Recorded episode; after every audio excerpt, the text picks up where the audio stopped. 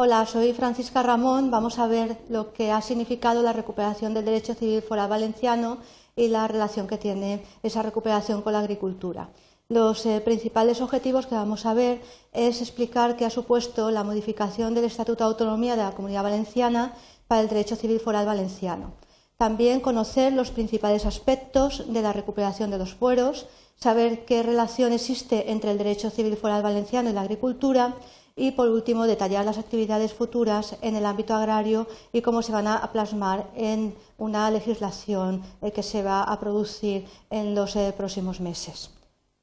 Los contenidos eh, que vamos a tratar es la recuperación del derecho civil foral valenciano y la agricultura, los principales problemas relacionados con el ámbito agrario que se plantearon ante la reforma del Estatuto de Autonomía,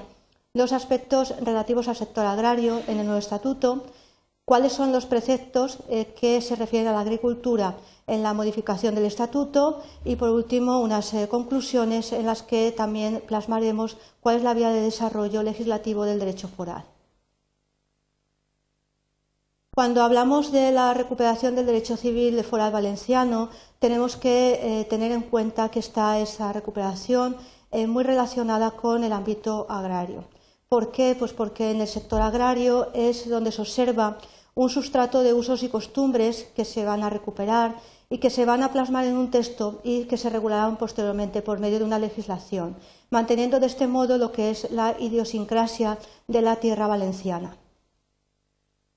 Los principales eh, problemas relacionados con la agricultura que se plantearon cuando se eh, acometió la reforma del Estatuto de Autonomía fueron los siguientes. Principalmente en una agricultura que tenía como aspecto relevante que era predominantemente mediterránea y con una discriminación por parte de la política agraria comunitaria. También habían problemas en el ámbito del agua, sobre todo con la distribución de los recursos hídricos, que son naturalmente escasos.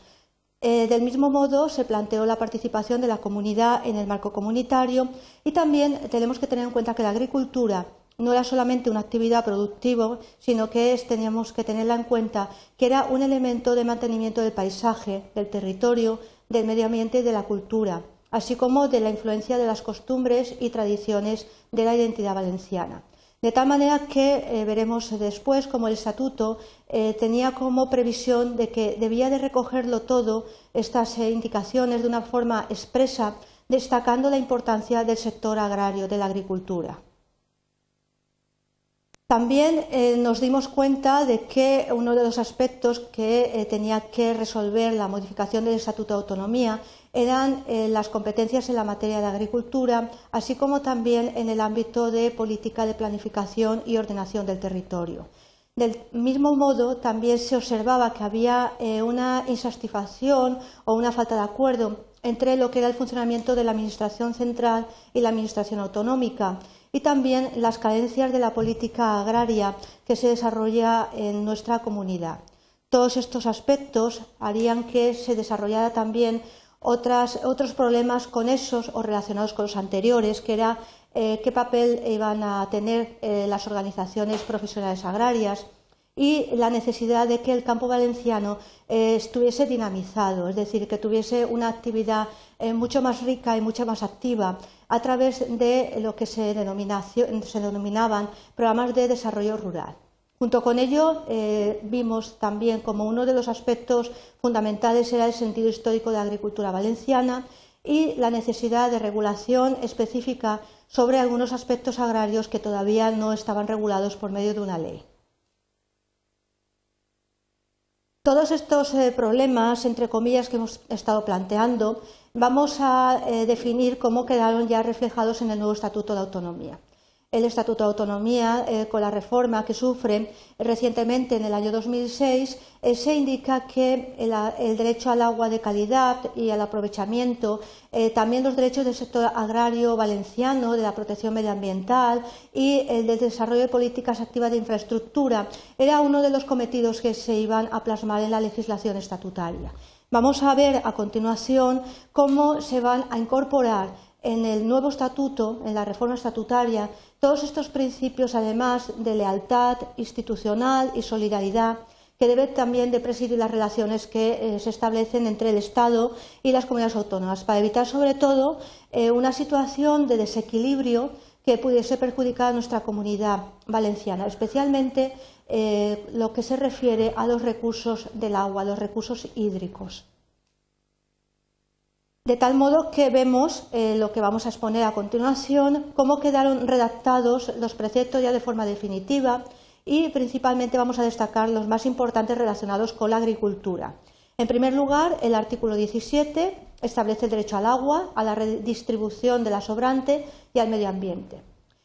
El artículo 18 es uno de los preceptos muy importantes de la reforma del Estatuto de Autonomía, ya que hace un reconocimiento expreso del sector agrario valenciano.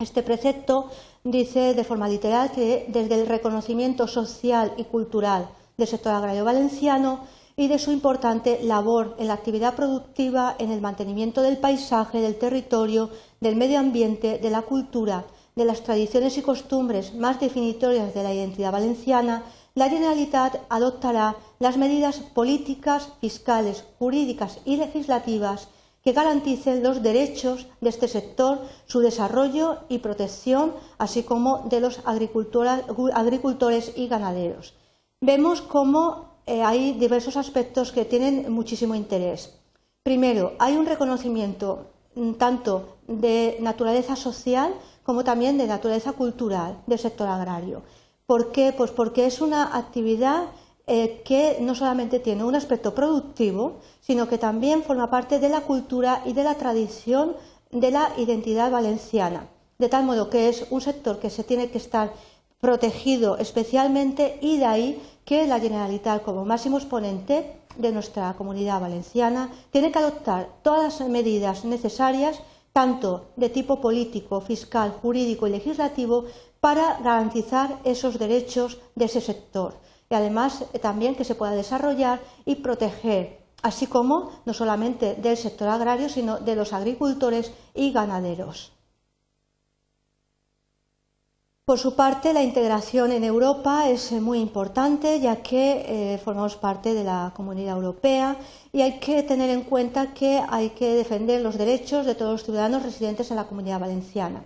La política agraria comunitaria tiene unos eh, objetivos fijados y delimitados como son el incrementar la productividad agrícola, garantizar un nivel de vida equitativo, estabilizar los mercados, garantizar la seguridad de los alimentos y asegurar al consumidor eh, una distribución y un suministro que sea a un precio razonable y no abusivo. Por último, eh, vemos cómo el sector agrario eh, sufre lo que se denomina la necesidad de modernizarse y de adaptarse a las formas contractuales que se desenvuelven en el ámbito del campo. Hay dos modalidades contractuales típicas de la contratación agraria eh, que están previstas en el derecho foral, que es la venta a ojo y a peso de cítricos, principalmente de naranja, que se desarrolla en determinadas zonas de nuestra comunidad valenciana. Todos estos problemas de una eh, realización contractual que se realiza de forma oral y que además no hay una regulación expresa, es lo que formará parte de lo que se denominó una futura ley de derechos reales y contratos que está en la mente del legislador llevar a cabo en un futuro muy próximo. Bien, llegado a este punto, hemos estado viendo, a modo ya de resumen y para concluir lo que es esta breve explicación sobre la recuperación del derecho civil foral valenciano y la relación que tiene con la agricultura, es eh, todo lo que ha sido la eh, modificación estatutaria en, eh,